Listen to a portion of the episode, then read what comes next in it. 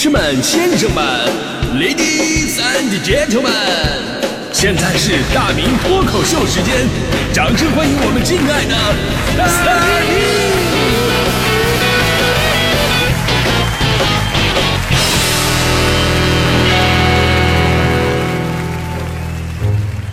好，欢迎各位来到今天的大明脱口秀，我是大明啊。现在很多时候呢，我自己啊已经不敢称自己是主播了，对吧？以前呢是觉得自从有了这个视频直播平台之后吧，人人都自称是主播，尤其是那些网红，龙蛇混杂。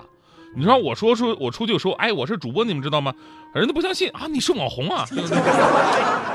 就那种质疑的眼神，我非常的熟悉，就好像当年我说我是主持人一样，他们都非常的质疑。后来我说我是电台主持人，他们才恍然大悟，哇，好像这就非常合理了啊。所以呢，在这个看脸的社会，想红真的挺容易的，只要你长得好看，其实什么都不用做，找一个合适的话题，然后稍加炒作，全世界都会自然而然的呵护你。哪怕有一天你被这个割裂呃玻璃啊给割伤了。全世界都会为你发出呐喊！哦天啊，这么帅，怎么可以受伤？守护全世界最帅的宝宝啊！你要是现实生活当中我们这种人受伤了，不仅不会被人家关注，就算有一天上热搜了啊，大明受伤也只能被别人评价什么丑人多作怪呀，贱人就是矫情啊，占用公共资源啊，是吧？胖子就是原罪嘛。但现在不一样了，现在我不是说不敢称自己是主播了。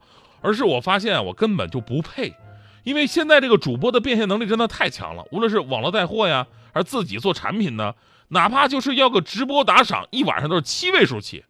其实咱们今天说这个关于打赏这个话题啊，我本人我不是很反感这种打赏的行为，我也想过要不要在咱们的节目里边开通这个打赏功能，对吧？咱也不能再完全靠免费去跟人家竞争啊，对吧？但是后来我还是放弃了，因为我冷静的想了想，我出的那两本书的销量，就算开通了也应该没什么前景这事儿啊。所以呢，我一直有个疑问，就是那些月薪三千块的，愿意花钱去搭讪一个月能挣三十万的主播，你们到底是一种什么样的心态呢？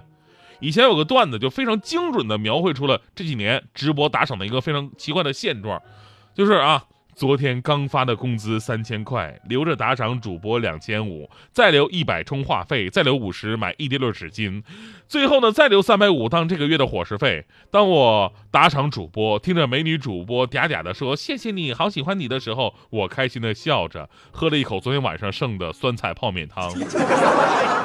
哎呀，那真的很神奇啊！他们愿意把这个钱呢花在虚无缥缈的地方，反而还觉得很值得啊！你看主播叫我的名字了，他叫我大哥，一声好大哥，一辈子就是他大哥啊！大哥以后罩着你，哎，就很神奇。所以说，如果你跟他说，哎，说兄弟，你有这钱，你不如你办个健身卡，你去锻炼锻炼，或者你买两节英语课，你学习学习，对吧？然后他一定会露出牛顿般智慧的笑容，哈！你又骗我钱，我早就看透你们这种人了，你这种骗术太低级了。所以这些年来啊，心甘情愿打赏自己心爱主播的人不计其数，各式各样的花式人群上演了花式作死式的打赏。有的人呢是以职务之便占用公款近千万，就是为了打赏自己喜欢的女主播。有的人呢，平时自己没工作啊，平时都靠媳妇儿上班来养活自己的，然后竟然用媳妇儿的钱打赏女主播，还有很多的小孩儿盗刷父母的钱打赏主播，甚至很多父母人家根本就不富裕，省吃俭用好不容易攒下来的钱，有的要买房，有的要看病的，结果被孩子都给刷了。更奇葩的是啊，有的人无比的聪明，在网络上设置各种诈骗的那种局，你知道吗？骗了无数人上当，然后呢，诈骗来的钱转头就打赏了女主播。完事自己被抓了，女主播转头叫别人大哥了。所以通过这个事儿，你好像发现一个问题：这主播打赏比诈骗稳多了。这个事儿啊，昨天还有一新闻说，最近的湖北襄阳有一男子张某将女主播王某起诉到法院了，要求退还打赏的十三万。据介绍呢，张某在直播平台认识了主播王某，那通过了微信支付啊，然后先后转了四万多块钱，大多都是什么一三一四啊、五二零啊这些名义来转账的。王某每月冲刺打榜完不成任务的时候呢，张某就会站出来慷慨解囊哦，不要难过，不要伤心，我是你的好大哥，我来罩着你啊。一个月累计转出了十三万呢，但是冷静下来，张某还是后悔不已。心想这不是个事儿啊，然后呢索要无果之后起诉了王某。最后法院作出判决，以上行为属于正常赠与，不能退还。法官介绍了，说根据转账打款的证据判断，这笔钱属于正常赠与关系，而非借贷关系，所以受法律保护。真的，咱说你上个，你要是个未成年人，对吧？你你你做干出这种事儿，你情有可原。你一个成年人，你给人打赏这么多，你已经是一件特别傻的事儿了。完了，你还往回要，你不仅是智商欠费，连情商都已经是空号了。我的天！其实我还是那句话，我从来不反对打赏主播。你喜欢一个人，或者呢是因为他的才艺，或者呢。他传播的知识，或者是因为他的形象，哪怕你就是看对眼儿了啊，这个人就是让你舒服，你给他打赏，这事儿吧无可厚非。但是打赏他真的那么简单吗？其实并不是，这里边充满着心理学的博弈和各种布置好的陷阱。哎，你看有的主播上来就喊上啊，玩归玩，闹归闹，别拿关注开玩笑啊，点关注不迷路，主播带你回家住是吧？关注走一走，活到九十九，礼物刷一刷，主播带回家。十年修得同船渡，大家一起点关注。百年修得共枕眠，刷刷羽毛不要钱。人多人少，气势不倒。榜一榜二带榜三，一看就知道不简单。男人被甩，金钱问题；女人被甩，面貌问题。我要是被甩，就是你脑袋有问题。那词都是一套一套的。这个时候呢，你会发现啊，就是真的在这个这个主播的直播间里，有人非常大手笔的在打赏什么什么兰博基尼、火箭游艇什么的啊，几百几千的，甚至几十万的在打赏。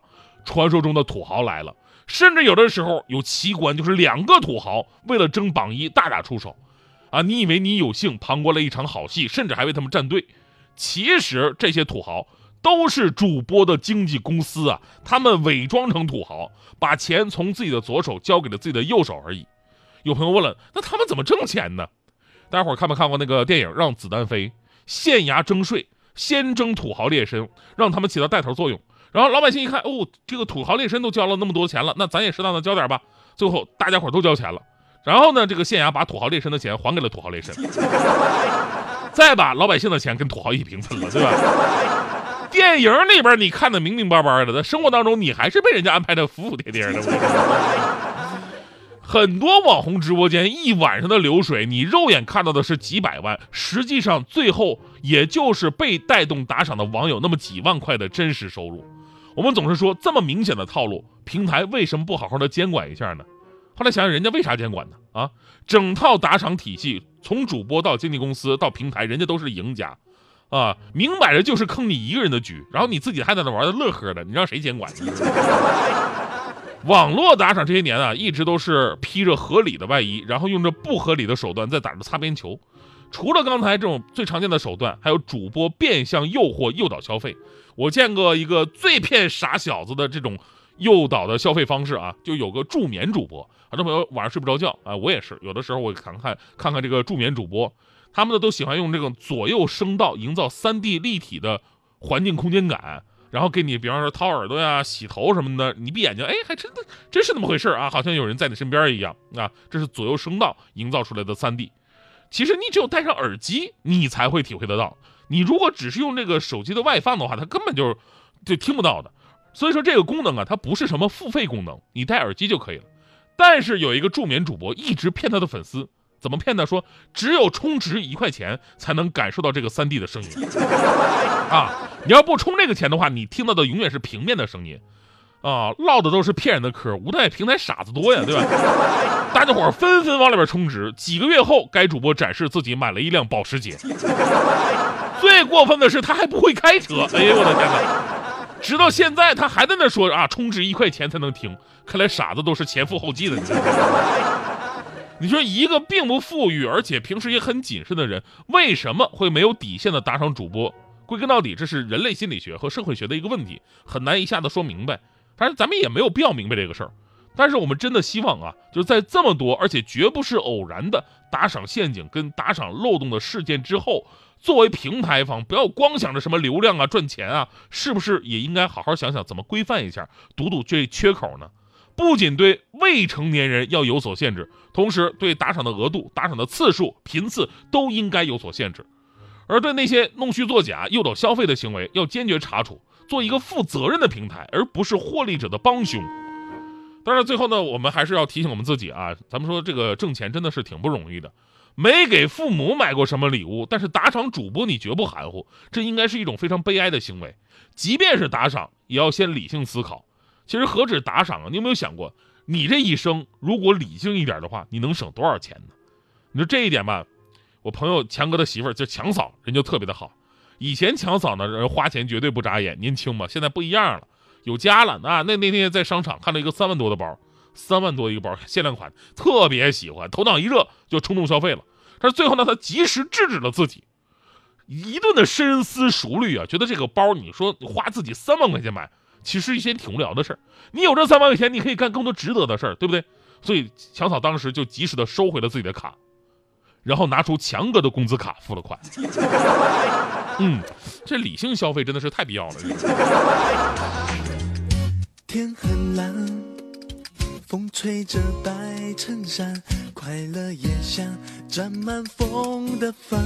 哦，抱着你，感觉那么自然，不必客气，你随时可以去依赖。爱上谁不是一种交换？我心甘情愿这样守护你，你不用还。最特别的存在，你值得我等待。